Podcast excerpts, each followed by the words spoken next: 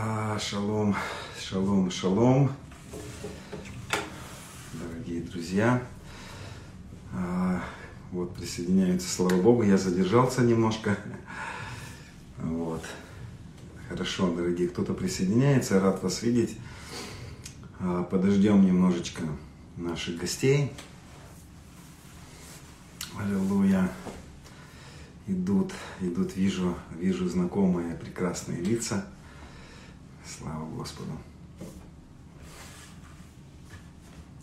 А у нас сегодня, сегодня есть, у меня сегодня есть огромное желание, такое возникло с утра, утром, когда молился в молитве, а, сделать этот эфир. Вот.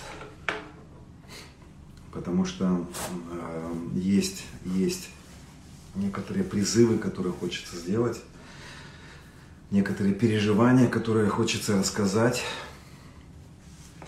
дорогие, поэтому э, рад буду всем, всех рад видеть, рад всех э, приветствовать здесь. Пока присоединяются, хочу немножечко помолиться. Господь, просто благодарю Тебя. Благодарю Тебя за Твое дивное присутствие. Благодарю Тебя, Господь мой, за благодать, за Твое стопроцентное присутствие в нашей жизни. Аллилуйя, Господь, благодарю Тебя. Благодарю Тебя за тех людей, кто присоединяются сейчас. И пусть высвобождается Твое проявленное присутствие в наших, а, в наших комнатах, где мы находимся. Пусть поднимается внутри нас Дух Святой. Аллилуйя, Господь, благодарю Тебя. Господь, благодарю Тебя.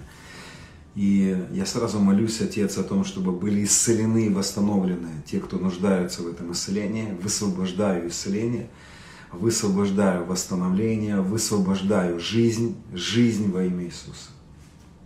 Аллилуйя. Господь, благодарю Тебя. Дорогие, а, всех рад вас видеть, кто присоединяется сейчас.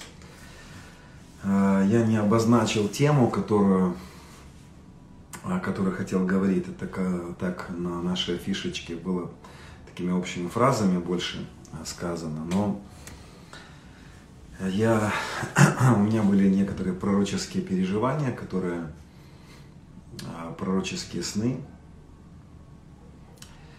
а, которые меня подвигли к некоторым переживаниям, к некоторым, так скажем,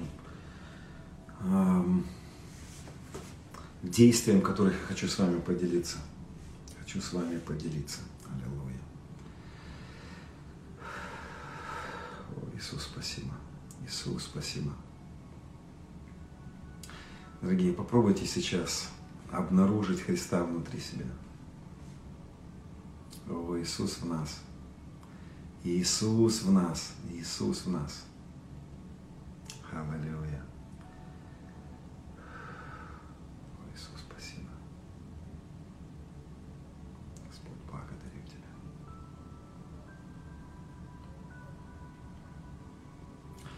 Я знаю, что среди нас сейчас есть люди, которые а, призваны быть в пророческом служении. Особенно к вам обращаюсь, дорогие, послушайте, ну, вот, внимательно будьте к тому, что я буду говорить. Вообще всем, конечно. Вот, задают вопрос, будет ли продолжение а, новое творение, школа новое творение. Отвечу пока на этот вопрос, пока ждем еще присоединяются люди, да дорогие, э, школу «Новое творение» я планирую продолжать, но, а, к сожалению, мой, ну, может быть, и не к сожалению, график сейчас такой насыщенный, много поездок, много разных школ, конференций, вот, важных таких событий, в которых участвую, и поэтому не успеваю, просто не успеваю продолжить эту, этот проект – школу и новое творение. Вот. Но на самом деле э, я заметил, что э, много людей есть, которые прослушивают эти темы, но не погружаются, не начинают жить этим, дорогие. Вот в теме новое творение очень важно начать жить, начать жить в этом в этих темах начать практиковать. А, я, я, я считаю, что очень важно не, не быть просто человеком, который собирает откровения. Ими надо начать жить. Надо начать жить откровениями, надо начинать жить этими переживаниями. Не просто знать, а погружаться. Не просто знать о том, что ты умер со Христом. Практиковать это. Практиковать эту близость со Христом. Не просто знать, что Христос в нас. Не просто знать, что мы были распяты со Христом и совлеклось греховное тело. Нужно практиковать это. Нужно практиковать закон Духа. Закон Духа жизни. Его нужно практиковать, друзья. Не просто знать это.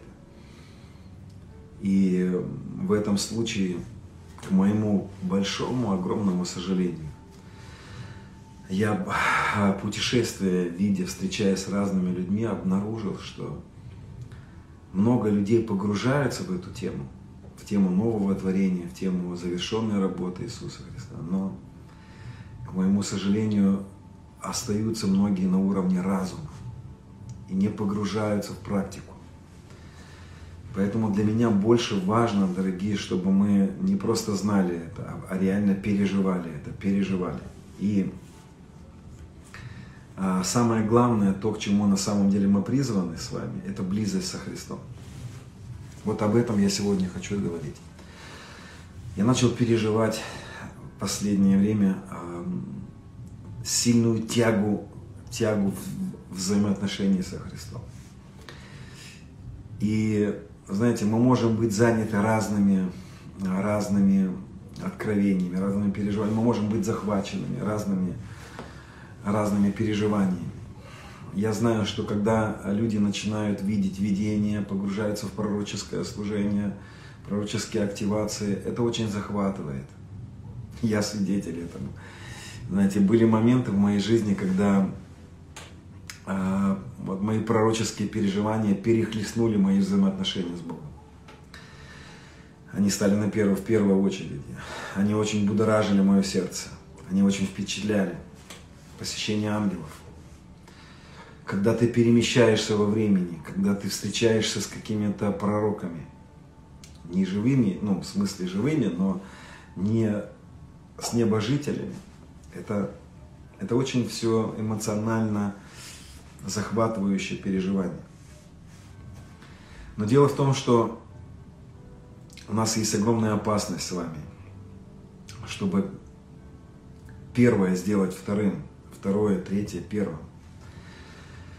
И последние несколько, несколько недель особенно, я особенно начал переживать близость Господа. Такую, без, знаете, без всяких интересов, без э, вот этих вот двойных каких-то, знаете, мы можем быть в молитве, мы можем переживать Дух Святой, но у нас может быть какой-то интерес – можем преследовать интерес. Я начал переживать такое, такие переживания, в которых я, я вижу, что нет интереса, кроме как близости. Дорогие, мы можем на самом деле перепутать эти, эти вещи. Мы можем в своей, в своей вере, в своем хождении с Богом вот эти вторичные вещи, такие как, как дары, как, такие как какие-то посещения, видения, ну, любые, твое, твое служение – даже твоя семья, даже ты сам, ты не должен быть первым. Он первый. И не просто на бумажке. Знаете, я начал переживать вот эту близость со Христом, и хочу ей с вами поделиться и вас призвать в эту близость. Без всяких, э, без желания что-то получить через это. Проверьте себя, посмотрите, дорогие. Посмотрите, почему, почему мы с Ним, почему Он с нами – Вообще я, я хочу, знаете, как призвать сегодня а, тех, кто слушает нас, тех, кто будет смотреть потом, призвать пересмотреть свои мотивы. Пересмотреть свои мотивы. Мотивы человеческие очень лукавые бывают. Они могут красиво выглядеть, эти слова, наше, наше сердце, оно может нас обманывать на самом деле. Писание говорит, что он сердцеведец, и он смотрит на наши мотивы. Намерения сердечные для него важны. Я хочу вам сказать, дорогие, для Него, для нашего Господа более важно не то, что мы делаем, а то, почему мы это делаем. Для Него более важно не то, что мы молимся, проводим время по несколько часов с Господом, если у тебя это есть, а почему ты это делаешь. Вот что для Него более важно. Я недавно спросил наших, нашу церковь, наших э, прихожан, я спросил, дорогие, как вы думаете, когда, когда какой-либо человек что-то делает для нас, для нас, для людей, наверное, важно, почему этот человек делает для нас. Мы всегда задумываемся о мотивах. Это правда? И для нас важно, почему человек что-то делает для нас. Для нас важно, чтобы в этих мотивах э, были такие чистые мотивы. И знаете, мы люди, мы, особенно взрослые, когда ты вырастаешь, ты возрастаешь, ты понимаешь, что очень просто можешь раскусить неправильный мотив. Я хочу вам сказать, дорогие, Господь видит наши сердца. Он не осуждает нас, это правда. Это не вопрос обвинений, это не вопрос какой-то атаки в нашу жизнь с его стороны – но я начал чувствовать стук его сердца, его, его призыв, чтобы мы посмотрели в свои мотивы, чтобы мы не обманывали себя. Знаете, я, я давно верующий человек, и я вижу людей в служении, я вижу людей, которые, э, с которыми мы сотрудничаем. И со временем я могу сначала не различать мотивы человека, но со временем, если я вижу, что человек ищет своего, ищет прославиться. Этого очень много сегодня. Если я вижу, что человек, с которым я общаюсь, ищет а, во взаимоотношениях со мной использовать меня, чтобы ему вырасти, чтобы ему что-то достичь, ну, может быть, это нормально для младенцев. Но если мы говорим о взрослых, о зрелых людях, то это настораживает. И меня отталкивают неправильные мотивы. И я хочу сказать, что я я последние дни очень сильно переживал Дух Святой, очень сильно переживал близость с Господом. И Он стучался в мое сердце с такими словами. Скажи им о мотивах. Скажи им о мотивах. Попроси пересмотреть мотивы. Попроси, чтобы мы смотрели в свои мотивы. Почему? Я еще раз хочу сказать эту мысль. Для младенцев это нормально быть эгоистами. Для младенцев нормально иметь неправильные мотивы. Это возраст такой. Если ты младенец, я, я не против, пожалуйста, ты вырастешь. Но если ты уже давно в Господе, и посмотри в свое сердце, не ищешь ли ты своего, не пытаешься ли ты состояться, ты и я, состояться за счет тех даров, которые мы желаем получить от Него. Я хочу немножко говорить про сиротское отношение сердца. Дорогие друзья, а, церковь и наше вот такое сообщество, такое сверхъестественное, очень мистическое сообщество, которое рождается в этой стране. И мы видим, что с год за годом становится все больше и больше мистиков, становится все больше и больше людей, которые начинают свидетельствовать о своих мистических переживаниях с Богом. Да, это была диковинка 10, там, 15, 20 лет назад. Для нас это было очень дико когда кто-нибудь бы сказал бы, я встречался с ангелом, но это сегодня становится очень много. Мы слышим и там, и там, и там. Я верю, что очень важно посмотреть, рассмотреть, что в наших сердцах происходит. Я начал замечать э, вот этот диагноз, который мы называем сиротство. Я не хочу себя как бы отделять от этого процесса, потому что Дух Божий свидетельствует моему сердцу всегда – один принцип. Ну, смотрите, дорогие, в моей жизни есть один принцип, который, а, который в свое время попал в мое сердце и заложился как фундамент, как, как некоторое основание. Это возможность исследовать свое сердце. Это когда я прохожу какой-то сезон, какое-то время, я останавливаюсь и перепроверяю свое сердце. Почему я это делал? Потому что за мою жизнь я видел неоднократно людей, которых, у которых были неправильные мотивы, и они разбивались об свои неправильные мотивы. Их жизнь разрушалась из-за их неправильных мотивов, амбиции.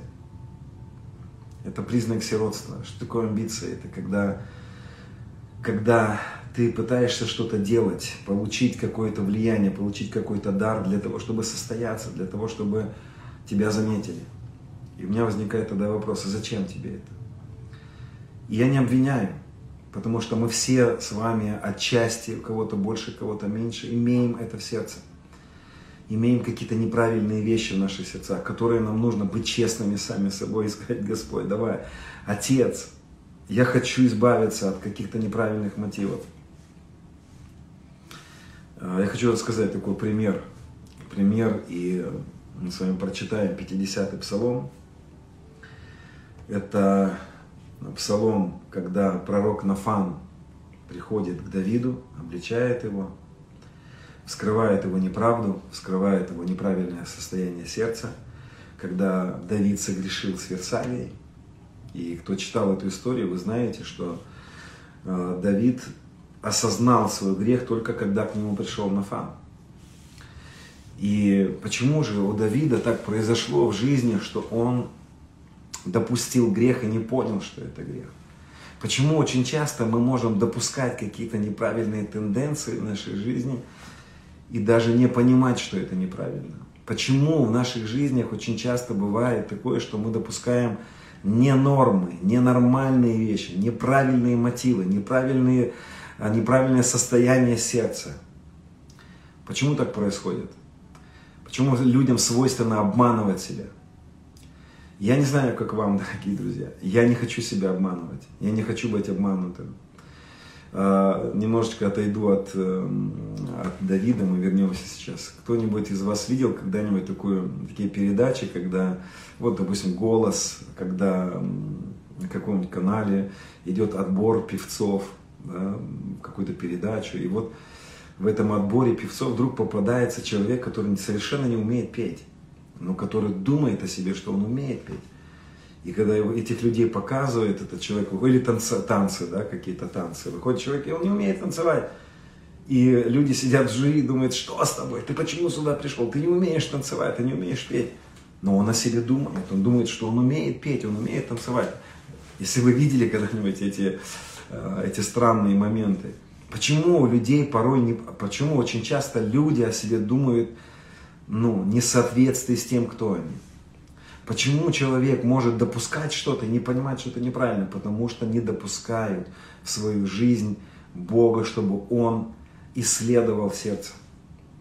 Я призову сегодня на самом деле в этом переживании, знаете, чтобы Господь в своей любви, в своем в своей невероятной благости к нам посмотрел наши сердца. Если вы согласитесь со мной, мы попросим Его, чтобы Он заглянул в эти тайные уголки, где мы могли спрятать обидку, где мы могли спрятать свой страх, где мы могли спрятать какие-то неправильные тенденции, сделать их нормой своей жизни, чтобы Он заглянул, чтобы Он показал это, и чтобы мы вместе с вами приняли с креста, с Его победы, свободу в этих сферах. И мы позволили Святому Духу прийти и принести настоящую свободу в наши сердца. Ту свободу, которую мы уже имеем во Христе. Мы позволим Ему из де юры перевести нас в де факто. Но вернемся к Давиду, к нашему. А, почему же Давид так произошло, что Давид допустил в своей жизни такой страшный грех. Убил человека, завладел его женой. Друзья, вы должны понимать, что заповеди, а, одна из заповедей, которая говорила «не возжелай жены ближнего своего», на самом деле это смертельный грех был в то время для Израиля, и Давиду невероятно повезло, если можно так сказать, что он живой остался. Но почему же Давид допустил этот грех и даже не понимал, что это грех? Когда мы читаем его псалмы, мы видим, что его сердце настолько реагировало на Бога, настолько он открывается перед Богом. Мы сегодня среди верующих, среди новорожденных людей не видим порой того, что было в сердце Давида. Но почему же Давид это делает? Одна из интересных версий, которые, в которой я придерживаюсь, была вот какая. Дело в том, что в то время, когда люди, израильский народ уходили на войну, э, была такая традиция, которую мы не найдем в Писании, это то, что есть в истории израильского народа. А, вот что делали мужчины или семейные мужчины. Уходя на войну, они оставляли своим женам разводное письмо.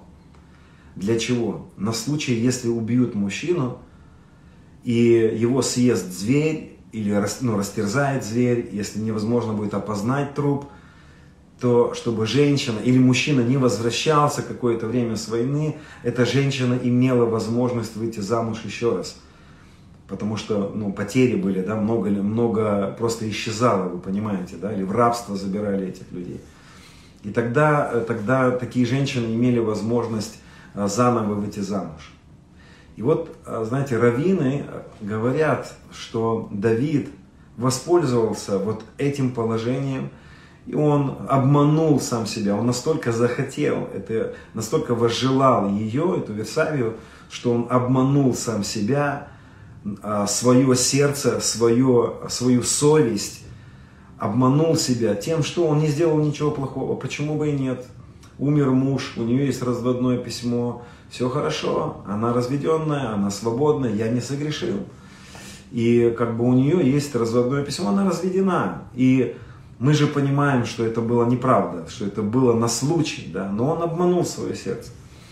Почему я об этом рассказываю? Потому что а, мне хочется, чтобы мы с вами, как пророческие люди, как люди священства Милхасидека, как люди нового творения, которые люди мистические, да, вот этого нового движения, мы не обманывали сами себя, не обманывали. Писание неоднократно говорит, Новый Завет неоднократно говорит, не обманывайте себя, не обманывайте себя. Мы можем обманываться в каких-то сферах. Я вижу, как послед... ну, я встречаюсь сейчас с такими ситуациями, когда, э, когда люди разводятся и говорят, ничего страшного, это нормально. Я знаю, что сегодня много ситуаций есть, которые, в которых происходят разводы. И, э, и это трагедии, и когда уже нельзя склеить, это другая ситуация. Но я вижу, как сегодня верующие, они допускают спокойно один развод, второй развод, третий развод. И они не считают в этом ничего такого, все нормально, ребята. И ты понимаешь, что-то неправильно с их сердцем, что-то не так, что-то не то. Почему то, что ненормально, вдруг стало нормой?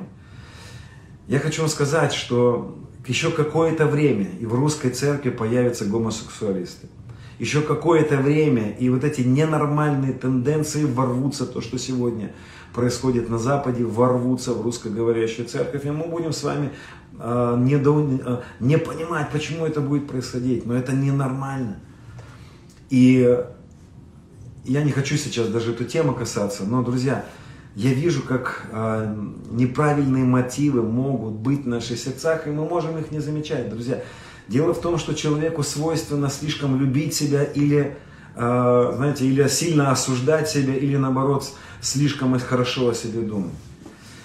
И сердце человеческое, оно настолько бывает ну, лукавое, что ему нельзя доверять. Я хочу вам сказать, дорогие, я верю, что в наших жизнях должны появиться люди, которые могут, нас, могут нам помочь, которых мы могли бы допустить, зрелые, мудрые люди, которые бы мы могли бы допустить и могли бы им сказать, слушай, брат, слушай, сестра, если это у тебя есть такая возможность, если нет, молись об этом, слушай, я, может, что-то не понимаю, ты, может, видишь во мне, да, подскажи мне, что я могу допускать неправильно. И знаете, в моей жизни есть два человека, которых я допустил до этого. Два человека, с которыми у меня есть завет.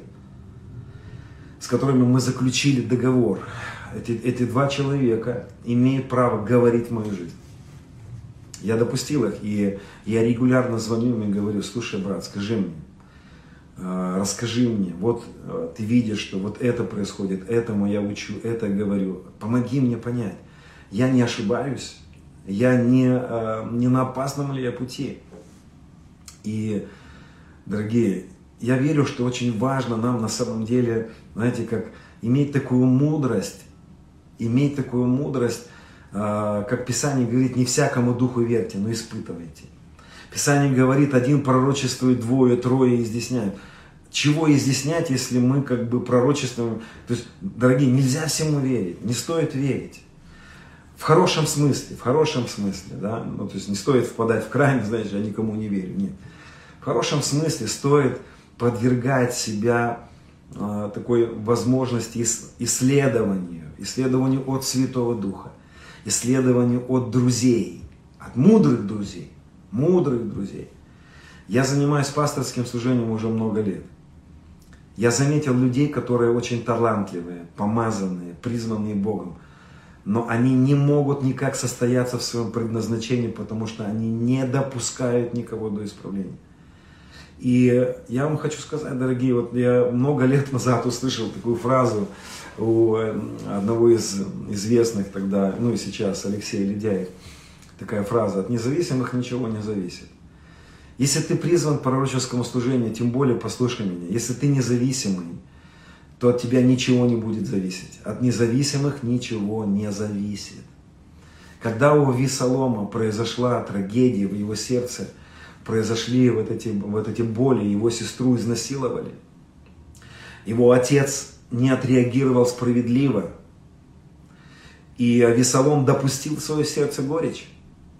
И он даже не понял, что это было неправильно. Друзья, я вижу этого сплошь и рядом, когда мы можем допускать в свое сердце неправды и даже не понимать, что это неправильно.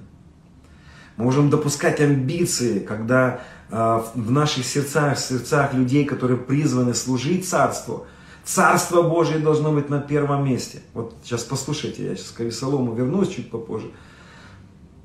Но послушайте мысль какая, друзья. Если ты призван быть человеком влияния, если Господь призвал тебя предназначение, особенно к пророческому предназначению, то это только лишь для того, чтобы содействовать Царству Божьему. Это только лишь для того, чтобы созидалось тело Христово. Это только лишь для того, чтобы отдать Господу хоть что-то, хоть что-то сделать в ответ на Его любовь. Из-за любви к Нему, из-за любви к телу Христова что-то совершить. Но сколько мы видим неправильных мотивах вот в служении, когда есть амбиции, когда человек служит не для того, чтобы созидалось царство, а для того, чтобы созидалась его жизнь, созидалось его служение, чтобы найти э, аплодисменты, которые, которые в его сиротское сердце ищет.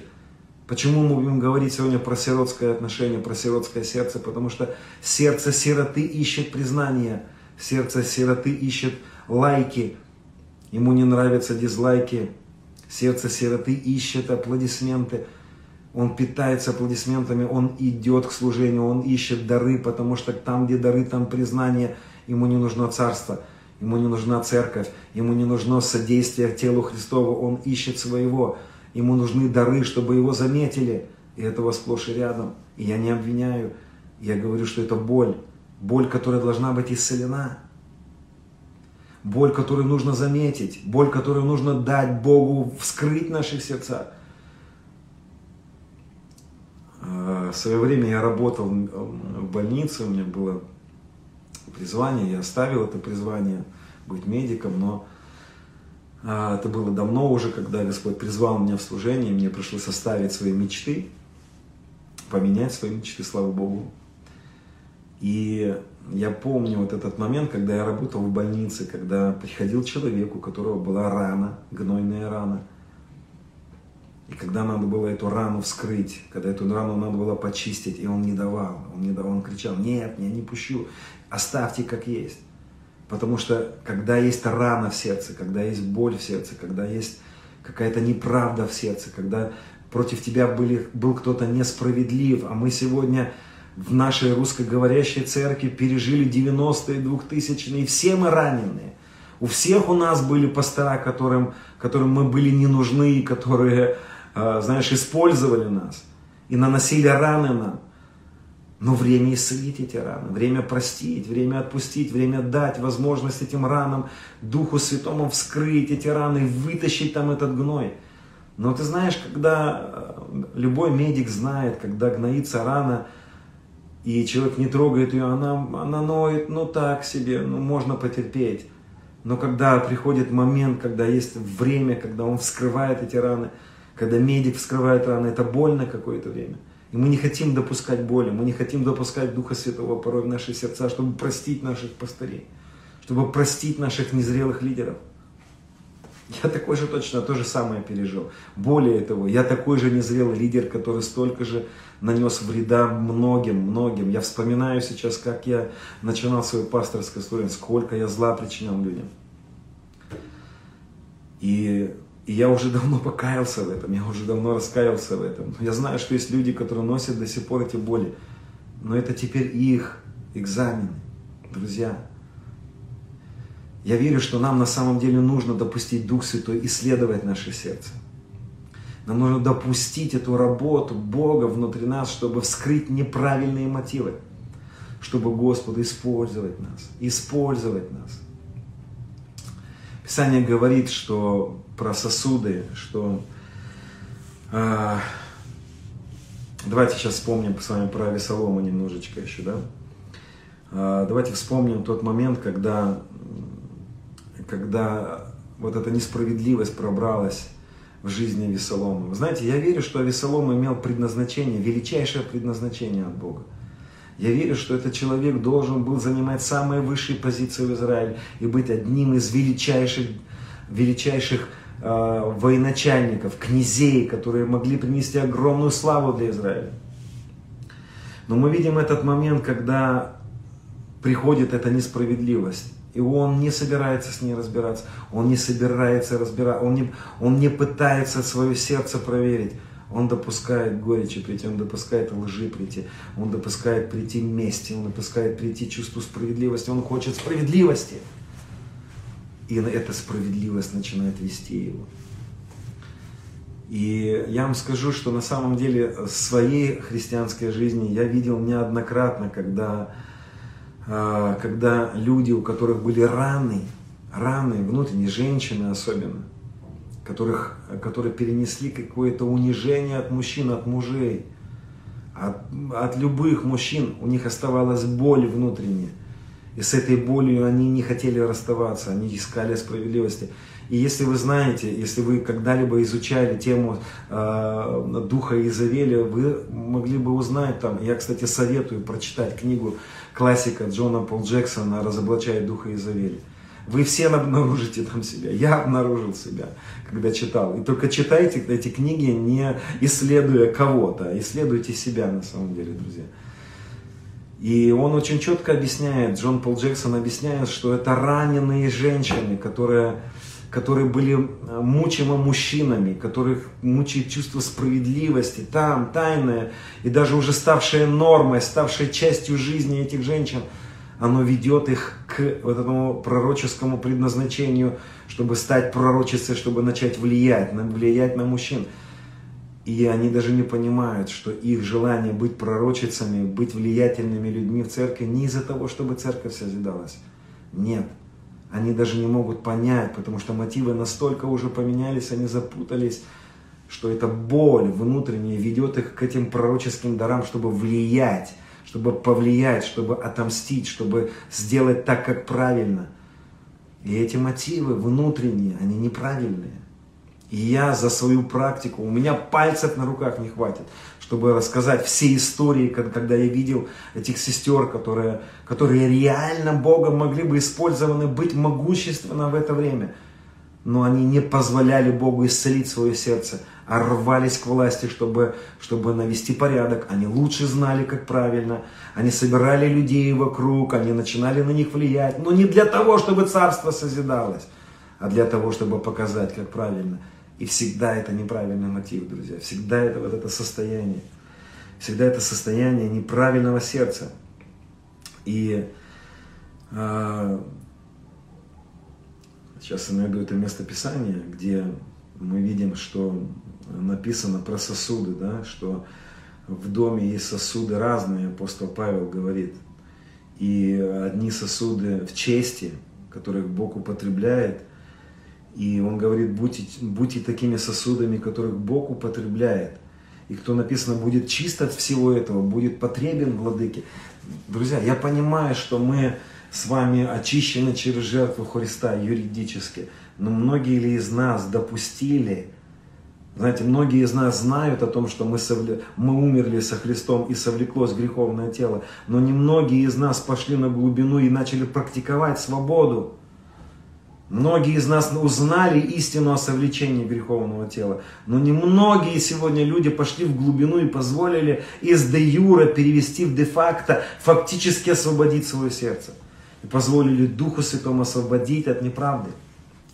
Я сейчас не могу найти это место, да, но э, я думаю, что вы вспомните, это в послании Тимофею написано, да, что в большом доме есть сосуды разные. И если ты будешь чист от всего этого, там написано, ты будешь благопотребным владыке и годным на всякое доброе дело. Я не думаю, что правильно Богу давать, вот на тебе Боже, что мне не гоже, да, вот на тебе, вот какой я есть, давай меня используй, какой я есть. Я не верю в такое, друзья. Я верю, что мы на самом деле по нашей ревности Бог может нас использовать. Но я верю, что Господу нужны сосуды чистые.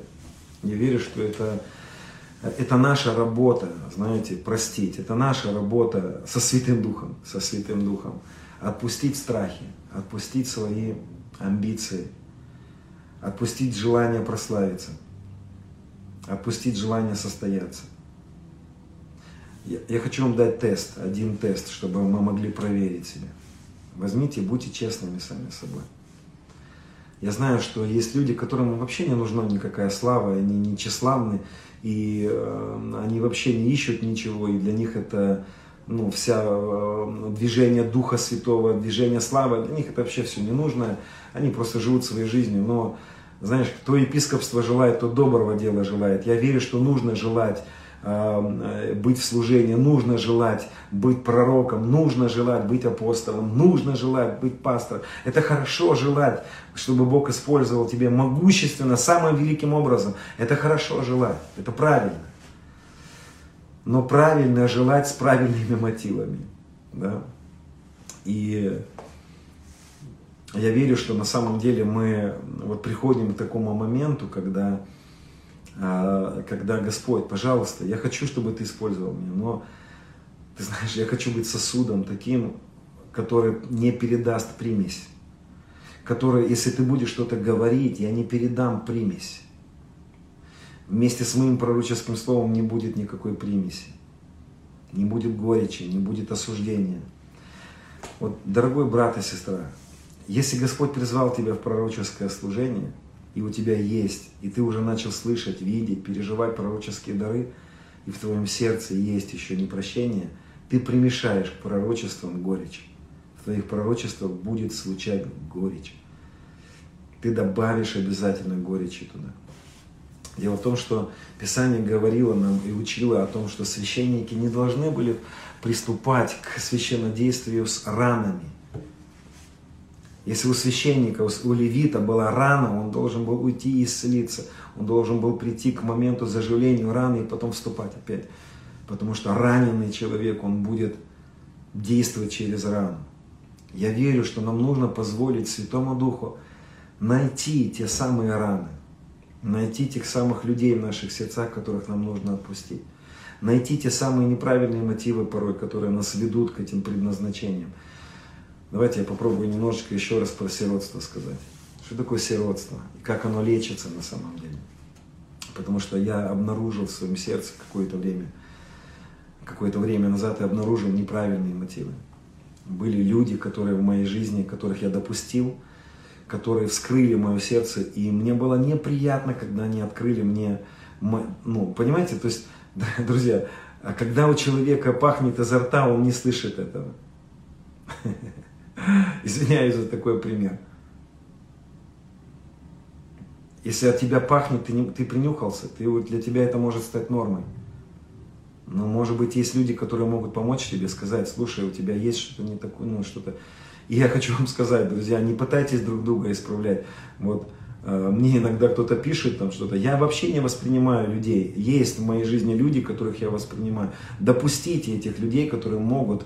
Вот у Давида был Нафан, пророк Нафан, который мог прийти к нему и сказать ему. И Давид имел эту мудрость допустить человека Божьего, чтобы он исправлял. Почему же сиротство бывает? Почему же вот эти сиротские вещи? Смотрите, друзья, что происходит? Почему мы говорим о сиротстве? Давайте мы приведем такой пример. Когда ребенок рождается в любящей семье, где его любят, и с самого детства он растет в неге, он растет в любви. У такого ребенка не, возра... не, не растет чувство долга. Он не должен за то, что его любят. Он... Потому что настоящая любовь, она не, она, э, не ищет ничего. Дети растут в любви. Они знают, что можно подойти к холодильнику. Они знают, что могут взять в доме все. Они свои. Они чувствуют безопасность любви родителей. И такие дети растут свободными. Свободные от неправильных мотивов. И, но когда есть такой момент, когда детки рождаются и от них отказываются, и они не переживают отцовской и материнской любви, они растут в детских домах, зачастую происходит так, что их воспитывают люди, которые их не любят, но которые ставят, желая достичь, а, желая увидеть у этих детей послушание, они добиваются этого послушания через законы. Ты должен сделать что-то, чтобы я, тебе, я к тебе хорошо относился. Ты должен сделать уроки, чтобы тебе дали конфетку. И тогда вот это состояние сиротства, эта боль, которую испытывает такой ребенок, недолюбленный. У него происходит боль, у него есть внутренние, так скажем, комплексы, которые развиваются вместе с ним. И когда такие дети, я свидетель, у нас достаточно таких семей, которые брали с детского дома детей, и все они в один голос говорят, эти дети, а, они недолюблены, и они, когда они попадают в семью, они создают конкуренцию родным детям. Потому что они чувствуют, что тех любят больше, меня любят меньше, и начинаются в семье конкуренция, начинаются ссоры, начинаются какие-то, а, какая-то игра амбиций. И этих вот этих вещей очень много на самом деле, разных сферах. Эти дети пытаются заработать что-то, они пытаются э, угодить родителям, они пытаются вести себя как в детском доме. И это все, это все очень неправильно, это все, все болезненно. Семьи проходят очень болезненные моменты. К чему я это говорю, друзья? Когда мы с вами пришли к Господу, мы зашли в Царство Божие, все мы с вами были недолюблены. Все мы с вами пережили вот этот сезон, где нас не любили, где к нам плохо относились. И мы чувствовали постоянное ощущение, что мы должны, что, что если ты не потопаешь, то не полопаешь. И с вот этими неправильными мотивами, знаешь, ты был, ты и я, мы были людьми, которые, э, которые постоянно желали этой любви, но пытались достичь этой любви от людей. И для этого мы пытались быть хорошими, чтобы нас любили. И вот это состояние, желание, чтобы тебя любили, многих из нас ведет к пророческому служению, ведет к дарам, поиску даров. Почему? Потому что такой человек думает, сейчас внимательно послушайте меня, такой человек с таким синдромом думает, что если я получу дар, то меня признают люди. Когда меня признают люди, я получу от них любовь. И мне станет легче, я состоюсь. Эти люди обычно пытаются стать бизнесменами, они покупают себе дорогие машины, они на показ показывают вот эти вот э, свои понты, да, они хотят, чтобы их признали. Почему? Потому что они не состоялись как сыновья. Друзья, вот что я хочу вам сказать. Я верю, что э, нам нужно позволить Святому Духу вскрыть наши неправды внутреннего сердца – и запустить процесс любви в нашей жизни. Нам всем нужна любовь. Любовь – это единственная таблетка, которая исцелит любое сиротство. В любой форме. Вот я сейчас назвал только некоторые формы сиротства. Их на самом деле огромное количество этого сиротства. То есть это в любом случае желание получить что-то, чтобы состояться, чтобы тебя полюбили и признали. Я не осуждаю это, я не обвиняю. Я не говорю, что это, что, ну, что кто-то, если чувствует сейчас, что ты плохой, или, ну, я, это не об этом. Это не для того, чтобы тыкнуть пальцем. Нет, это для того, чтобы исцелить. Я говорю это сегодня для того, чтобы исцелить нас. Знаете почему? Потому что у нас грандиозная работа впереди. Потому что Господь желает нас грандиознейшим образом использовать. Ну а как использовать людей, в чьих сердцах вот гнездится, гнездятся такие вещи? Конечно, Господь хочет, чтобы цены Его были прославлены. Поэтому Он собирается исцелять нас. И у меня есть к вам э, такое предложение, друзья. Еще раз повторюсь. хотел 50-й псалом прочитать, ну ладно, мы уже его пропускаем, прочитайте. Насколько удивительно сердце Давида в этом случае, как он принимает это раскаяние, как он принимает обличение Нафана, Нафана пророка, как он сокрушается, как он не отрицает. Друзья, я, я умоляю вас, допустите возможность, чтобы Дух Божий принес в нашей жизни э, вот, вот эти вот его, назовем их обличения. Потому что обличение это не осуждение. Нет, не осуждение. Вскрытие, когда он вскрывает. Или, допустим, как это написано, пророческое слово увещает, утешает, да, и назидает. Слово увещает, что такое, увещевает? Это когда слово пророческое, оно говорит нам, оно подсказывает нам, оно дает нам какое-то понимание.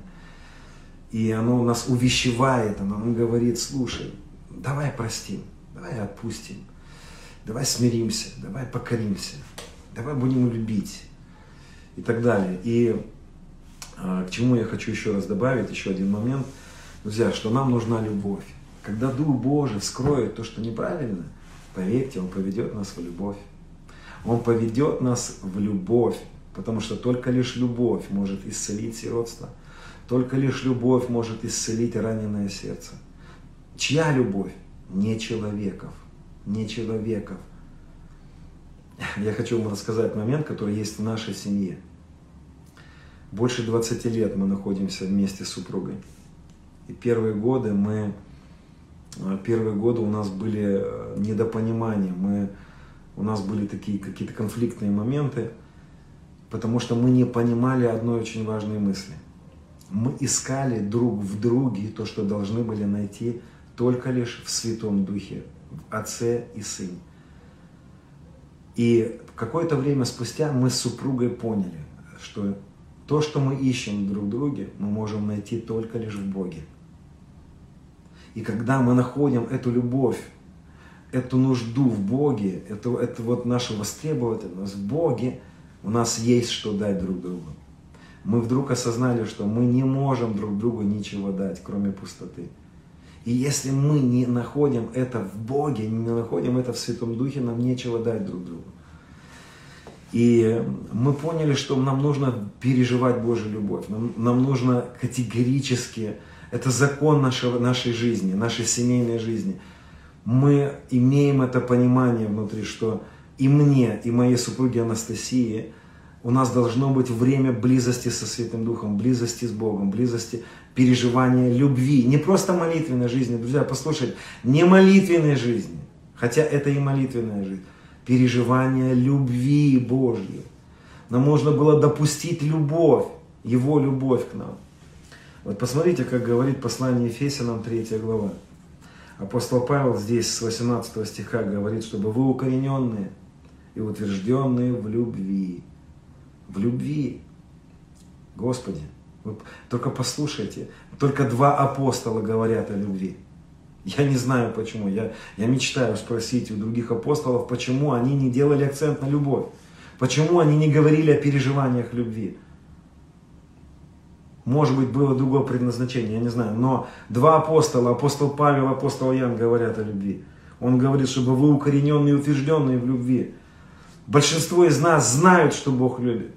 А нам надо не знать, нам надо перейти в практику переживания любви чтобы вы, укорененные и утвержденные в любви, могли постигнуть со всеми святыми, что есть широта и долгота, и глубина и высота, и уразуметь превосходящее разумение, любовь Христову. И смотрите, тут оканчивается 19 стих вот как. Чтобы уразуметь превосходящее разумение любовь Христова, дабы вам исполниться всей полнотой Божией. Я хочу, чтобы вы проследили закономерность, которую апостол Павел здесь проводит, красную линию. Что он здесь говорит? Он говорит о том, чтобы, чтобы нам исполниться полнотой Божьей. Друзья, мы все, мы все желаем, чтобы полнота Бога проявилась через нас, внутри нас. Мы все желаем, чтобы Бог проявился среди нас. Вот это слово полнота, да, которое здесь используется в Э, в 19 стихе полноту, он апостол Павел использует это слово еще и в послании к Колосинам. Это, кстати, слово использует Павел очень часто, и он имел в этом слове очень важную, важное понимание. То есть, что значит полнота? Ну, ну как бы, полнота. Нет. Это греческое слово плерома, которое обозначало в то время вот что. Все, что мы знаем о Боге, всемогущий, воскрешающий, восстанавливающий. Все, что ты можешь знать о Боге, это называлось словом плерома или полнота. Так вот, апостол Павел говорит здесь, только задумайтесь, Господи, насколько, насколько мы пропускаем этот важный момент. Он говорит, если вы хотите, чтобы в вашей жизни полнота Бога была проявлена, вам нужно пережить Его любовь. Он говорит, чтобы вы укоренились в любви Христовой, чтобы вы пережили, уразумели, пережили любовь, не просто уразумели, а уразумели превосходящее разумение, чтобы это переживание любви перешло из разума, превосходящее разум, чтобы глубже оно опустилось в сердце его любовь. Только послушайте, апостол Павел связывает проявление всемогущего Бога, он ставит впереди этой телеги любовь. Если мы не переживаем его любовь, мы не исполняемся полнотой Божией. Это все кривое, косое, и многие люди на самом деле могут ворваться в, в движение Бога, в движение даров, уговорить Бога, выпастить, выжертвовать. Я не знаю, сколько этих путей, когда люди перелазят через забор в этот... Э, э, помните, Иисус говорит, кто перелазит инде, можно инде перелезть, можно не через дверь войти, можно инде, можно как вор зайти в свое наследие. И мы знаем, я знаю таких много людей, которые просто брали пост и говорили, Бог, дай мне, я приказываю, я дам жертву, они давали жертву и, и забирали эти вещи. Входили в наследие, входили в дары, начинали действовать в дарах, в предназначениях. И разрушали и свою жизнь, и жизнь людей, потому что не пережили любовь. Не пережив любовь, ты не можешь в даре, в предназначении своем явить Христа. Ты явишь дары, но ты не явишь Христа.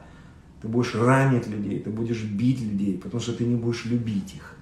Потому что только переживая любовь Христову, ты становишься любящим человеком. Друзья, а любовь больше, чем дары. Любовь больше, чем дары. Любовь больше, чем дары. Любовь – это мотив. Дары – это мое проявление. Послушайте, дары, движения, явления, сверхъестественное – это плод любви, это действие любви, это следствие. Я вначале сказал, что очень важно не то, что мы делаем, а то, почему мы делаем. А где же нам взять этот мотив? Где же нам, как же нам так сделать, чтобы наши неправильные мотивы ушли? Как же так сделать, чтобы наши сердца исцелились от ложных мотивов, от боли, амбиций, гордости, каких-то желаний прославиться, желания получить аплодисменты, желания, чтобы люди признали как же так сделать? Как же так сделать? Любовь. Любовь. Это единственное, что может исцелить нас от неправильных мотивов. Я, когда я начал переживать Божью любовь, я вдруг осознал, что я больше ничего не хочу. Я вдруг осознал, кто мне на небе. И с тобой ничего не хочу на земле. Я больше ничего не хочу. Я вдруг понял, что все мои эти желания, они вдруг померкли. Их не стало. Я понял, что я могу просто жить с ним. Я хочу просто жить с ним. Я обещал вам дать один тест, тест, тест. Как определить свои неправильные мотивы. Давай вот задай себе такой вопрос. Будь честен сам собой. Готов ли ты быть просто человеком, который будешь мыть полы в церковном здании всю свою жизнь? Готов ли ты просто быть я не знаю, самую, найдите самую-самую без позицию в теле Христовом, в которой вообще нет никакого признания, которую никто не замечает, которую сегодня в теле никто не ценит. А я вам скажу, когда мы предстанем перед Господом, ближе всего будут не просто... Знаете, кто будет ближе всего к Господу? Те, у которых были правильные мотивы. Не те, которые много всего сделали, а те, у которых были правильные мотивы. Те, которые из-за любви к Нему. Те, которые потому что любят. И да, они могут много сделать, а кто-то может вообще мало сделать. И это не так важно будет. Послушайте, в Царстве Божьем все по-другому устроено. Не любите мира, не того, что в мире. Не надо нам жить, как этот мир. Нам, понимаете, этот мир, он, в нем великие люди, это те, которые много всего делают. В Царстве Божьем какая-нибудь сестра, которая всю жизнь верно, незаметно, не ища аплодисментов, не ища признания, не ища никаких, и не нужны были никто, и не надо, чтобы ее замечали. Она просто любит Господа, она просто влюблена в Него, она просто хотела что-то делать для Него. Они будут самые великие в Царстве. Такие люди будут самые великие. Потому что будет оценено не то, сколько ты сделал, а то, почему ты это делал. А то, что было в твоем сердце, а была там любовь. А где же взять эту любви? Друзья, только лишь Его любовь может родить ответную любовь. Только Его любовь может исцелить наши сердца от ран. Я заметил, что мое сердце начало таять от Его любви. Я начал проводить просто часы, часы. Знаете, раньше как было это, я вам признаюсь, я слушал проповеди такие, где говорили, я 8 часов какой-то пастор, не буду называть эти имена. Знаете, я 8 часов был в молитве, и такое помазание пришло.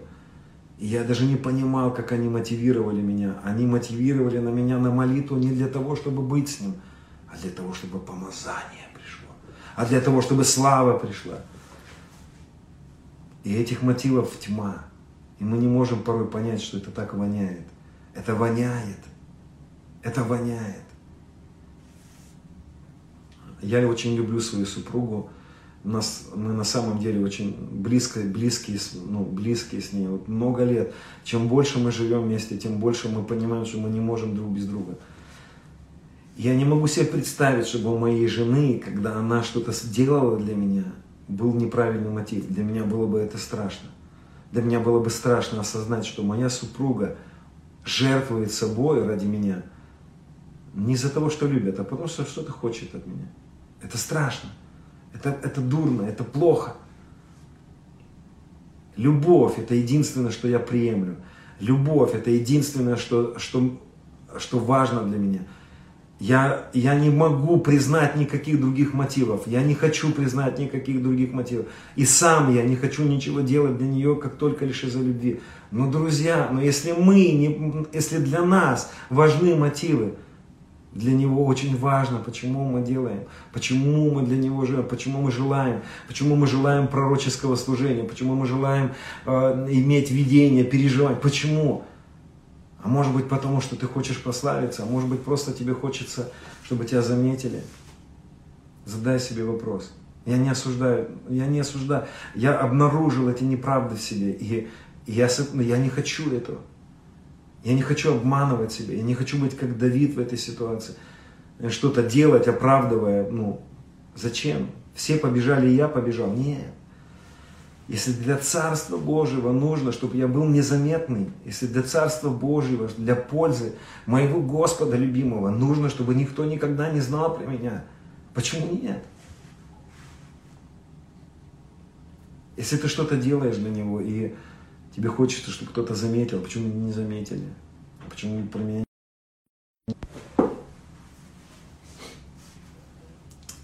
Поэтому я верю, что правильное состояние сердца очень важно. И, друзья, инициируйте в, своем, в своей жизни вот это путешествие в любовь. Скажите, папа, давай, укорени меня в любви. Укорени меня в любви. Поведи меня в любовь. Кажется, Господи, мир спасать надо. Столько всего. Если ты созрел туда, то таки да. Если Бог призывает тебя, если ты созрел, давай, беги. А если у тебя там неправда есть, это разрушит тебя. Гордость, надменность – это то, что очень незаметно. Есть одна книга, которую я очень люблю. После Библии. Это книги Рика Джонера, а, особенно «Последний поход». Я ее перечитывал не знаю сколько раз. То есть это книга, которую я регулярно перечитываю. У меня такое ощущение, что он писал про нас. Там. Там есть один момент, когда, когда Рик, э, он переживает эти пророческие моменты, приходит в комнату суда. Там была дверь, почитайте это, это, эту, там, это, по-моему, четвертая глава. И Господь ему говорит, если ты хочешь, можешь зайти, но она так невзрачная, эта дверь была, он так не хотел туда заходить. Господи, я не хочу, я не хочу заходить в этот момент, чтобы ты что-то вскрывал. И он инициирует это, он заходит в это. И Господь вскрывает его неправильные мотивы. Господь вскрывает его в сердце гордость. И он сокрушается в этом. Я верю в это, друзья, я верю. Да, кто-то скажет, ну ты же в завершенной работе, ты же благодатчик. Я верю, что благодать нам дана не для того, чтобы оправдать наши грехи, а для того, чтобы избавить нас. Настоящая благодать ведет нас к свободе, к свободе. Истина о том, что мы умерли со Христом и совлеклось греховное тело, должна перейти из знания в практику.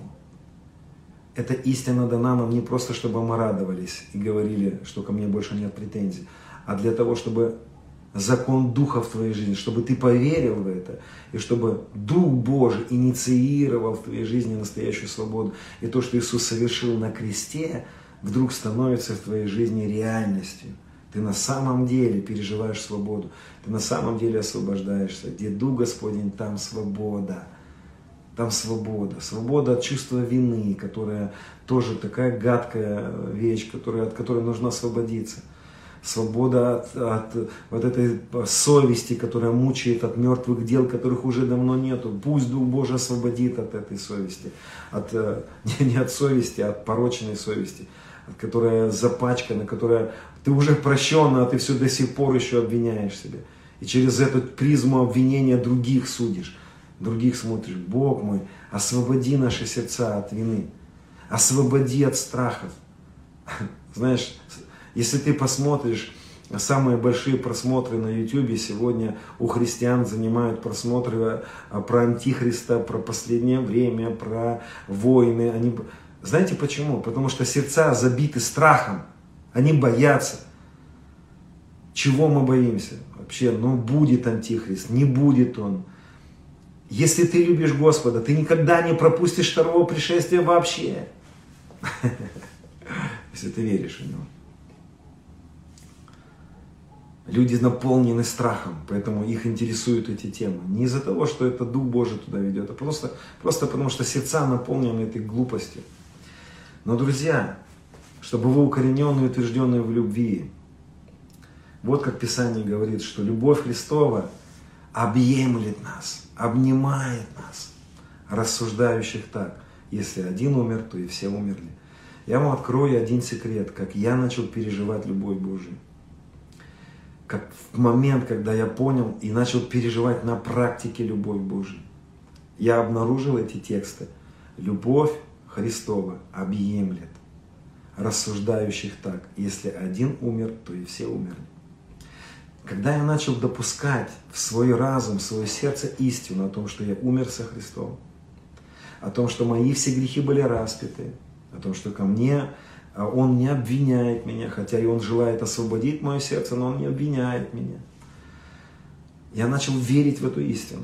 И начал переживать Его любовь. Я начал переживать того, который всегда добрый, который всегда любит, который, если и желает что-то открыть в наших сердцах, но, но не из-за того, чтобы, знаешь, как котенка натыкать в его, э, в то, что наделал котенок. Он не такой.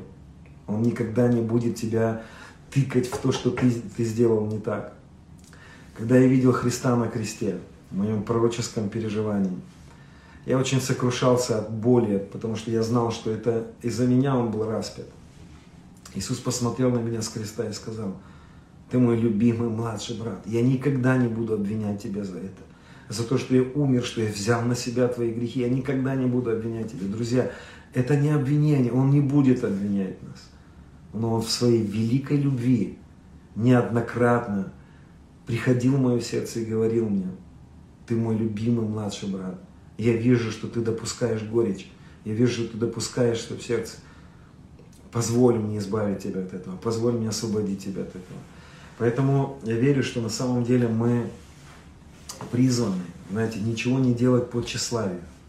Как написано, да, ничего не делайте под тщеславие. Ничего не делайте э, по любопрению. О, Господи, сколько в церквях любопрения. Это филиппийцам 2, 2 глава с 3 стиха. Послушайте, ничего не делайте по любопрению. Апостол Павел и в то время видел это. Что такое любопрение? Желание поспорить, доказать. Если вы увидите э, какие-то мои ролики, мои какие-то послания, и я очень часто отключаю в своих посланиях э, комментарии, я сам практически никогда не отвечаю ни на какие комментарии.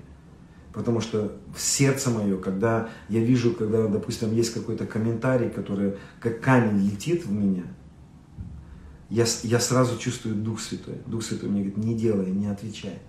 Не отвечай ничего. Не оправдывайся. Не пытайся ничего доказывать. Не делай ничего по любопрению. Не люби спорить. Люб, любопрение – это любовь к спорам и к раздорам. Я ненавижу раздоры. Я, я миротворец. Я не хочу а, а раздоры. Я не хочу быть, знаете, идти на компромиссы, но я не буду спорить и доказывать. Вот эти, знаете, как апостол Павел говорит, люди, которые любят доказывать свои родословные споры, не надо. Ничего не делайте по любопрению или по тщеславию, но по смиренному мудрию почитайте один другого выше себя. Проверьте себя.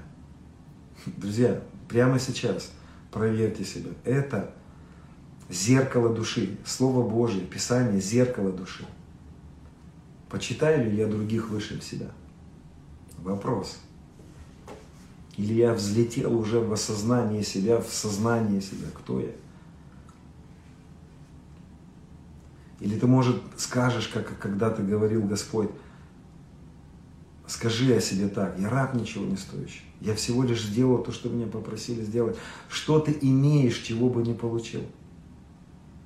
Что ты имеешь, чего бы не получил? А если ты это получил, что хвалишься?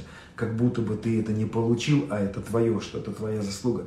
Апостол Павел говорит, я много больше всех потрудился, впрочем, не я. Это не я. Это, это очень важно, чтобы народ Божий, чтобы вот это пророческое сердце, пророческое сообщество было кротким, смиренным. Это не я. Это не я. Впрочем, это не я. Это благодать, которая была со мной. Если бы не благодать, я... И апостол Павел умудрился к концу своей жизни сказать, я наименьший из всех святых. Он, он говорил о себе, я наименьший из апостолов. Задумайтесь, почему? Он что, не знал благодать? Он что, не знал о, о завершенной работе? Почему этот апостол, самый великий апостол благодати, говорит о себе, я, я величайший из грешников? Осознавая свою вот эту благодать, когда ты осознаешь благодать Господа, ты вдруг понимаешь, это не ты, нечем хвалиться, тебе нечем хвалиться, тебе нечем якаться, тебе нечем кичиться. Все, что ты имеешь, ты получил. Что ты имеешь, чего бы не получил? А если не получил? А если получил, что хвалишься? Как будто получил, как будто не получил, а заработал, как будто это ты такой особенный.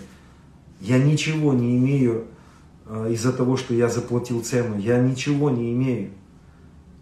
Он пленил плен и дал дары человекам. Все, что я имею, это дар. Это привилегия получить дар из-за его жертвы.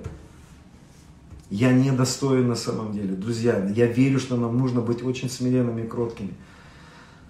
И это не гордость на самом деле. Есть такая, знаете, как ложная скромность. Но это правда, это правда сердца. Если ты не просто это будешь говорить, ты, потому что многие знают, как говорить, но это не от сердца. Пусть Дух Святой исследует нас. Ничего не делайте по тщеславию, по любопрению, не, не любите спорить, не доказывайте свою правоту никогда. Я очень часто говорю нашим, э, нашим служителям, моим, вот, ну, кто со мной рядом идет, я очень часто рассказываю, что сердце Давида было, э, вот его сердце, его способность принимать обличение, его способность, знаете, не мстить, прощать, любить, как он о сыне своем Авесоломе, как он плакал о нем, о том, который предал его, о том, который изнасиловал его женщин – о том, который опозорил его, как он плакал, как он плакал о врагах своих, как он плакал о, о Венире, как он плакал об этих братьях, которые против него вставали. Он не радовался их падению, друзья, он не радовался, когда падают. Знаешь, если ты увидишь в ближайшее время падение какого-то пастора, какого-то служителя, который ты знаешь, что он не прав, никогда не радуйся. Никогда не отправляй никому эти, э, знаешь, эти, ну, вот эти смс а посмотри, какой этот па... Плачь за этого пастора, плачь за этого служителя, плачь за эту сестру, плачь за этого брата. Там нечем, нечем, нечему радоваться, когда падает брат наш или сестра наша. Особенно, который влиял, который приносил славу, который приносил пробуждение. Никогда не допускайте это в сердце. Какое сердце было у Давида? Когда летело в него копье от Саула, он нагнулся, встал и дальше продолжил служить. И говорил, отец мой, отец мой, когда он отрезал край одежды Саула, как он сокрушался от этого. Друзья, где это сегодня? Где эти сердца? Где это состояние? Мы хотим дары, мы хотим этих, вот этой славы. Какое сердце наше? Какое сердце мы предоставляем Богу для этого? Какой сосуд мы предоставляем? На тебе мой сосуд, пожалуйста, давай туда налей славы, пробуждения, движения. Какое сердце там, Господи. Способны ли мы раскаяться, как Давид? Способны ли мы реветь, как Давид? Плакать, как он? Сокрушая, способны ли мы сказать те слова, которые он в 50-м псалме назвал? Говорил, послушайте, что он говорит в 50-й псалом. Начальнику хора псалом Давида, когда приходил к нему пророк Нафан – после того, как Давид вошел к Версавии. «Помилуй меня, Боже, по великой милости Своей, по множеству щитрот Твоих, изгладь беззакония мои». Я знаю, что Бог уже изгладил на тот момент, когда Он об этом говорил. Друзья, это не вопрос, когда мы сокрушаемся перед Богом, что Он еще не простил нас. Еще прежде того, когда мы сокрушимся за какие-то вещи, Он уже простил и хорошо к нам относится. Но его хорошее отношение к нам не говорит о том, что у нас должна быть неправда в сердце. И, знаете, не должно быть раскаянного сердца. Да, наше раскаянное сердце не является причиной наших хороших отношений с Богом. Крест является причиной его хорошего отношения к нам. Но какое сердце у Давида? Послушайте, многократно омой меня. Это не означает, что с одного раза он не омыт был. Нет, он уже был омыт на тот момент. Но он сокрушался. Как же я такой, как же я допустил это? Да как же я такое мог сделать? Вот что он говорит здесь. От беззакония моего, от греха моего очисти меня. Беззаконие мое я осознаю, грех мой всегда передо мною. Тебе, тебе единому согрешила, лукавое перед очами твоим сделал. Ты праведен в приговоре твоем, чист в суде твоем. Вот я, беззаконие зачат, во грехе родила меня мать моя. Вот, вот ты возлюбил истину. В сердце внутрь меня явил мне мудрость. Окропи меня сопом, буду чист, омой меня, буду белее снега. Я думаю, что нам, конечно, сегодня новозаветным верующим надо понимать, что прежде чем мы сокрушаемся перед Ним, осознавая, что неправда, Он уже простил нас, это, это истина. Я думаю, что, конечно, ветхозаветные верующие не всегда это понимали. Но ты смотри, Он говорит, сердце чистое сотвори во мне, Боже. Сердце чистое сотвори во мне. Боже, в сердце моем что-то неправда. Как же так? Как же я мог это сделать? Как же я мог так поступить? А Весолом так не делал. А Весолом не исследовал свое сердце. А Весолом не исследовал свои внутренние, он не позволял Богу работать его сердцем. Горечь зародилась. Это горечь, боль его сердца. Сиротский дух повел его к, к, к царству, к завоевыванию мнения людей. Задумайся, почему тебе нужны люди? Зачем тебе нужно влияние людей? Не потому, что ли ты хочешь состояться.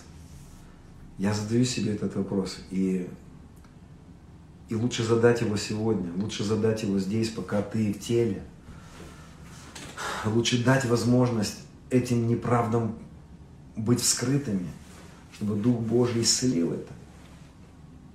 Очисти мое сердце, да, он говорит, сердце чистое. Давай, Дух Божий, давай. Как, как, как я мог допустить эти вещи? У меня был сон однажды. Я увидел, э, я смотрел какие-то э, на ютубе ролики христианские, да, и вдруг я увидел там на Фейсбуке, на своей страничке это было. Я увидел там переписка двух, двух известных людей. Не буду говорить их имена, они записывали, это было несколько лет назад, они записывали друг другу видео послания, обвиняя друг друга, один другому. И даже вы можете понять, о ком я говорю, но это не важно.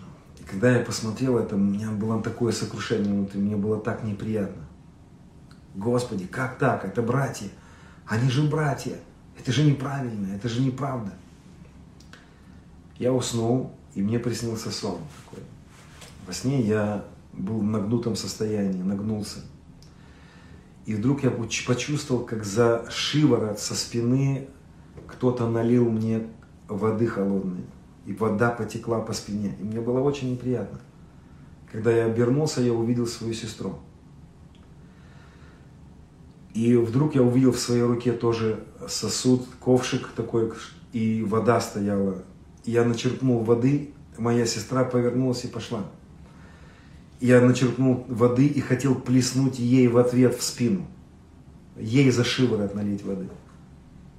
Но вдруг я краем глаза увидел нашего отца, моего и ее отца.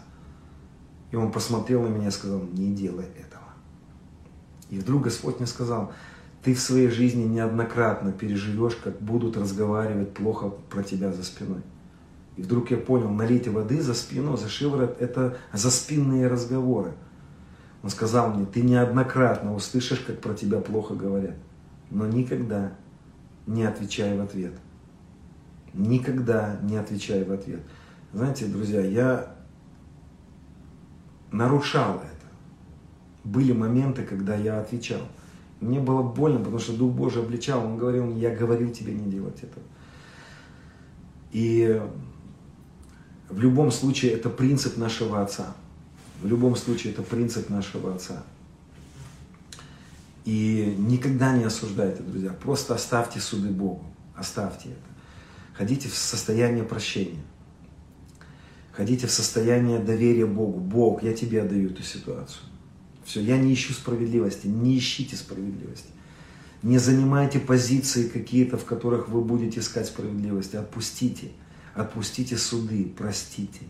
Как это сделал в свое время Стефан, когда его побивали ни за что. Он отпустил. Не вмени им, прости им, Отец, я отпускаю. И я думаю, что это очень важно на самом деле, дорогие друзья. И, в принципе, эта мысль, которую, которую я хотел сегодня ну, поделиться, тем, что Дух Божий, исследуй мое сердце. Я напоследок хочу рассказать одну историю еще. Однажды я видел это, э, знаете, есть такие передачи, как Discovery, да, и там показывают в мире животных какие-то. Мне нравится, потому что есть какие-то примеры, которые ты можешь там взять. И я видел такую передачу, в которой с, как бы с вертолета, с квадрокоптера снимали, такое было черное пятно в Африке. Это огромное-огромное черное пятно. И сначала было непонятно, что это за пятно. Огромное поле, и на этом поле черное пятно, которое двигается по часовой стрелке. Когда приблизилось все это, обнаружилось, что это были муравьи. Это были муравьи, которые э, кочевники, муравьи-кочевники. И такая трагедия происходит у этих муравьев, потому что они не живут в муравейниках, они постоянно куда-то двигаются. Они слепые, и они двигаются по следам впереди идущего муравья. Так происходит у них, что если один муравей, который идет впереди, делает круг, второй за ним делает круг. Первый, который был впереди, а, ощущает запах впереди другого впереди идущего. И они начинают собираться в огромный-огромный круг. Миллионы, миллиарды муравьев сбиваются в эти круги и ходят, ходят, ходят, ходят по одной спире, по одному кругу. И не могут выбраться из этого, потому что слепые, потому что не понимают, что идут по кругу, потому что думают, что идут по прямой. А, есть у меня друзья, которые занимаются походами, ходят в походы, вот такие в, в туры, туристы. У меня есть один хороший друг, который рассказывал мне о том, что есть такой принцип, когда люди идут в поход, если это какая-то прямая, то через километр или два километра обязательно нужно останавливаться и проверять, правильно ли я иду. Потому что у человека одна нога короче другой, и человеку не свойственно идти прямо человеку свойственно идти кругами. Почему люди, которые теряются в лесу, они ходят кругами? Почему это происходит? Потому что нам свойственно ошибаться, нам свойственно, знаете, думать, что ты идешь прямым путем, да? Как написано, что человеку кажутся пути его прямыми. Тебе кажется, что ты правильно все поступаешь, тебе кажется, у тебя правильные мотивы. Но очень важно для любого путешественника останавливаться и проверять, а правильно ли я иду, а не на опасном ли пути мое сердце, а не допускаю ли я какие-то тенденции, не допускаю ли я какие-то учения неправильные, понимаете? И это очень важно перецеживать, процеживать себя, проверять. Пусть Господь нас ну, допустит, значит, э, знаешь, эту проверку про муравьев. Очень часто мы похожи на этих муравьев. Мы можем идти за впереди идущим человеком. Какая гарантия, что он не ошибается? Неужели мы не видим в истории церкви, когда лидеры заводят людей не туда? Это узкий путь, это твоя жизнь перед Богом, тебе нужно проверять. Доверяй, но проверяй. Поэтому что нужно было бы этим муравьям? Им нужно было бы взгляд сверху. Друзья, нам свойственно думать о себе слишком хорошо или слишком плохо. Очень мало людей, которые на самом деле правильно себя, о себе думают. Большинству из нас свойственно или осуждать себя, или свойственно слишком о себе хорошо думать. Поэтому я не верю себе. В хорошем смысле. Я себе не верю. Я, зная этот принцип, регулярно останавливаюсь и говорю, покажи мне, не на опасном ли я пути. Не стал ли я допускать какие-то тенденции, которые допускает Давид, которые допустил Давид. И даже я ну, могу оправдывать себя, могу найти какие-то места писания, знаете, это свойственно. Я расскажу вам смешную историю. Одна сестра а, пила свою мочу. Уринотерапия, знаете, есть такая, такое. И э, когда ее спросили, ты зачем это делаешь? Она говорит, я в Библии нашла это. Где? А вот написано, пей воду из своего источника. Она говорит, вот это мой источник, я пью с него воду. Все написано. То есть, понимаете, нам свойственно вот выдумать какие-то, ну, все, все ереси всегда, они подтверждаются писаниями. Я думаю, что нам стоит сказать, отец, давай, посмотри за нами, давайте помолимся, друзья, давайте помолимся. Я думаю, если вы смотрите, вы, вы скорее всего, доверяете э, моему дару, какому-то моему предназначению. Вот. Но даже доверяя, проверяя. Не всякому духу верьте, испытывайте. Очень важно все испытывать. В хорошем смысле.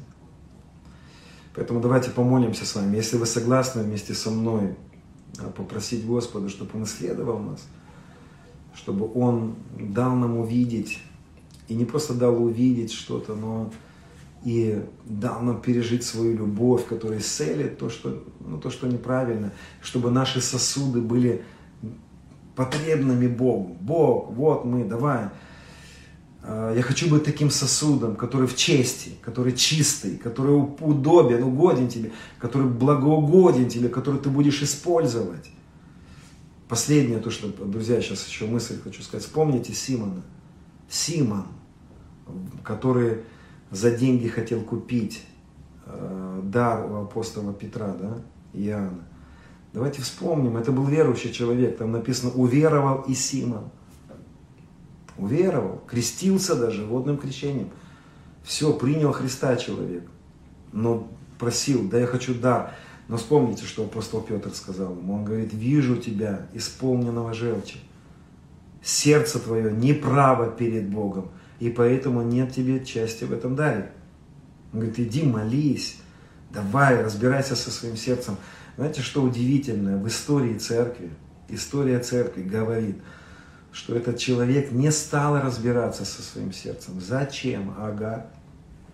Зачем мне разбираться со своим сердцем? Я устраиваю себя. Ну ничего, что воняет у меня изо рта, потерпите. Ну ничто, ну ничего, что я такой вот, ну не соответствую там, ну потерпите. История церкви говорит, что этот Симон создал многотысячную церковь. Многотысячную церковь которая была наполнена гностицизмом, мистицизмом демоническим, и оргиями, и всякими-всякими беззакониями. И он владел этими людьми, был, ну, был богатым, и это, это, это сплошь и рядом, когда сердце человека неправильно. Я думаю, что апостол Павел что-то понимал, правда? Я думаю, что мы сегодня, знаете, иногда так думаем, моего желания иметь дары достаточно. Нет, нет. Из-за любви к тебе он сначала, чтобы налить в этот сосуд, он его помоет, он его почистит, он его приведет к истинной свободе. Он его приведет не просто к знанию истины, а к познанию и практике. И ты будешь сосудом в чести, благоугодным, владыки, употребляемым на всякое доброе дело. Я хочу, чтобы мы были такими, друзья, чтобы Он нам доверил намного больше, чем... И это не потому, что, знаешь, Он не доверяет, что ты вот так, такой недоделанный какой-то. Нет. Он просто знает, что твой неправильный мотив разрушит тебя. И из-за любви к тебе, из-за любви ко мне и к тебе, Он сначала пускает нас в процесс освобождения, а потом наделения. Но ты можешь, как Коринфянская церковь, попасть в дары и без правильного состояния сердца. И кто знает, что там, чем закончилось в Коринфянской церкви. Они были самые плотские, но самые одаренные. И такого тоже много. Если ты хочешь быть просто одаренным, но плотским, это твое дело. Я не хочу. Я хочу не просто иметь плоды, я хочу сохранить плоды. Я хочу не просто что-то совершать для Господа. Я хочу, чтобы Он прославлен был. Я хочу, чтобы, когда я встречусь, встречу с Ним лицом к лицу, я улыбку на Его лице увидел. Я хочу, чтобы я порадовал Его. Я жду этой встречи, друзья. Я знаю, что Христос во мне, и я во Христе. И апостол Павел это знал. Он говорит, желаю разрешиться и быть со Христом. Конечно, Христос в нас, и мы во Христе, но есть момент, когда мы с Ним лицом к лицу встретимся. И я хочу видеть на Его лице улыбку. Я хочу видеть, э, слышать Его слова. Добрый, добрый, не злой и верный, не бестолковый, не тот, который взял и бросил, а верный раб. Я хочу это услышать. Не знаю, как вы, я хочу. Вас призываю к этому. Давай помолимся. О, Иисус, спасибо. Господь, благодарю Тебя. Я хочу, чтобы Ты заглянул в мое сердце. Я не хочу быть глупым. Я не хочу быть как Симон. Я не хочу желать даров ради того, чтобы пропиариться, прославиться и иметь влияние на людей. Но ты сказал, что сердце человеческое может быть лукавым, и не замечать, и не видеть. И я могу быть таким. А я не хочу быть таким. И не хочу, чтобы мы, вот то слушаем сейчас, обманывали себя. Я вижу, Господь мой, что апостол Павел, он в какой-то момент своей жизни говорил, что он наименьший из святых, что он наименьший из апостолов. Что с ним происходило в этот момент? Что ты делал с его сердцем? Как он мог прийти к этому? Я хочу иметь такое же сердце. И, друзья, я сейчас за себя молюсь, потому что это узкий путь, это мой путь. Молитесь за себя. Реально просто сокрушайтесь перед Господом, просите этого. Любимый мой царь. Я прошу тебя, чтобы ты посмотрел в мое сердце. И если я там что-то не вижу, или сделал это нормой, и что-то в храме моем есть то, что не должно быть, какой-нибудь амаликитянин, моавитянин. Если в моем храме, в моей жизни есть какие-то тенденции, которые не должны быть, которые не нравятся тебе, я знаю, что ты до ревности любишь.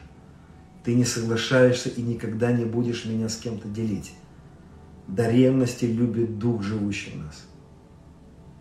Я хочу переживать твою ревность. Если есть что-то или кто-то, кого я люблю больше тебя, я хочу переживать твою ревность в своей жизни.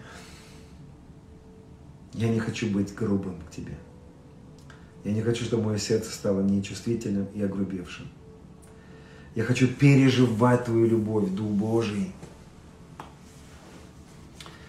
Я хочу переживать эту грань Твоей любви как ревность.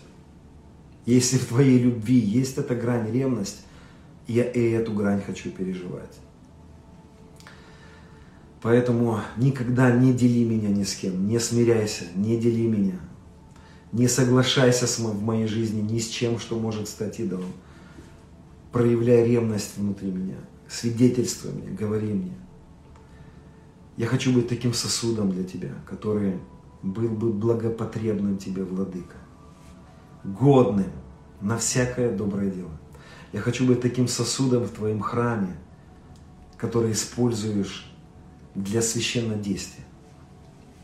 Я хочу быть таким сосудом в храме, который ты будешь использовать для пользы царства. Я хочу принести пользу твоему царству. Я не хочу иметь тщеславие.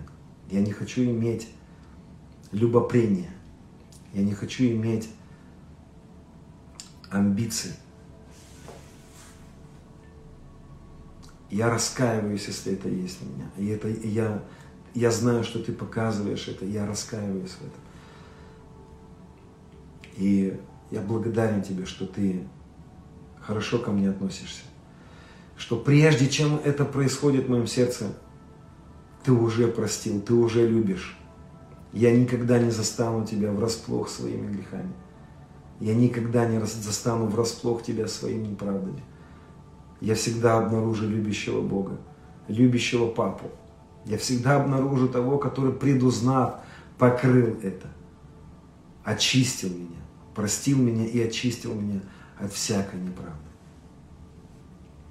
Я люблю Тебя, Господь, и хочу любить Тебя больше. Я не хочу, чтобы что-то заглушало мою любовь к Тебе. Отец, я молюсь Тебе, если есть в наших сердцах непрощение, страх, зависть, гордость, амбиция, тщеславие – Давай поработаешь с нами, папа. О, я хочу этого. Я хочу, чтобы ты начал эту уборку. Аллилуйя. Генеральная уборка. Я благодарю Тебя, что я распят Христом. Я умер. Я благодарю Тебя, что я освободился. Я уже имею это. Я благодарю Тебя, что закон Духа жизни освобождает меня и освободил меня от закона греха и смерти. О, любимый, спасибо за Твое сильное присутствие внутри меня. Дух Господень, где Дух Господень, там свобода. Дух Святой, благодарю Тебя, что Ты внутри меня не просто юридически, но фактически освобождаешь меня. Освобождаешь моих братьев и сестер, приготавливаешь нас для великой славы, Аллилуйя. Дорогие друзья, почему я это сделал? Почему я сделал этот эфир? Я закончу сейчас уже, буквально 10 минут еще, потому что Господь дал мне пророческий сон. Какое-то время назад Господь дал мне пророческий сон. Я увидел э, квартиру на четвертом этаже, четырехкомнатную квартиру на четвертом этаже. И я прям во сне знал, что это уровень проявленной славы, потому что цифра 4 – это цифра славы. Я не буду долго объяснять это. Слава – это Бог проявленный. Когда я увидел эту квартиру, в ней я увидел мусор. И вдруг Господь сказал мне, я приготовил вас для славы. Я хочу проявить славу. Но я хочу, чтобы вы избавились от мусора. Он сказал мне, начни процесс, вытащи мусор из квартиры. И я понял, что это не была моя квартира только. Это была наша квартира. Я сразу вспомнил во сне, как Езекия очищал храм от мусора, прежде чем в него принесли золото. Друзья, давайте предоставим Господу сосуд, наше тело, нашу жизнь, в которой правильный мотив, правильное сердце. И напоследок я хотел бы призвать э, тех, кто будут слушать нас, я хочу призвать к партнерскому служению. А, финансовое партнерское служение. А, мы открыли сейчас э, этот финансовую, возможность финансами участвовать. Служение «Я новое творение» мы назвали. У нас есть устав, у нас есть а, цели. Эти финансы, которые мы собираем, мы не собираем их для себя. Чтобы вы понимали, мы собираем, мы призываем людей стать партнерами финансового служения для распространения Царства для распространения Евангелия. Мы собираемся в ближайшее время служить этими финансами для евангелизма, для проповеди Евангелия, для того, чтобы а, собирать людей, собирать группы, собирать в... Господь дал мне пророческие переживания, Он сказал мне, а, Он призвал меня, э, это то, что одно из моих предназначений в следующие годы, Он сказал мне, что вы будете создавать команды и будете ездить в разные страны, служить и распространять Евангелие. Господь сказал мне призывать людей э, к этому партнерскому служению. Если у вас есть желание, вы можете, э, вы можете написать. И на моей страничке в Фейсбуке и э, на моей страничке в Инстаграме есть, есть информация. У нас есть координатор нашего финансового служения Александра, сестра Александра. Вот, эм, там будет информация, вы можете с ней связаться, стать частью нашего партнерского служения. И я хочу сказать, что э, мы ничего не обещаем за это партнерство. Я не верю в партнерское служение, которое продается. Я не верю, что мы должны служить финансами для, э, из-за того, что что-то нам в ответ обещают. Любовь не ищет своего. Э, я также являюсь партнером этого служения. Наша семья также является партнером этого служения. Вот. Мы не ищем своего. Мы просто служим своими финансами для распространения Царства Божьего. Мы поддерживаем этими деньгами миссии, миссионеров в разных странах. Мы поддерживаем э, семьи миссионеров за эти финансы. И это, эти финансы служат для распространения Царства Божьего. Э, участники партнерского служения э, входит в чат, у нас есть один общий чат для партнеров, в которых э, я э, участвую в этом партнерском чате, и я даю регулярно отчет э, за, за то, как мы тратим эти деньги, что мы покупаем, во что мы вкладываем эти финансы. Друзья, каждый человек, который хочет стать партнером, финансовым партнером нашего служения, сам определяет время, на которое он становится партнером, и сумму, с которой он становится партнером э, нашего служения. Вот. Служение, к которому Господь нас призвал. Поэтому, если у вас есть желание, если у вас есть отклик, то вы можете присоединиться, вы можете стать частью.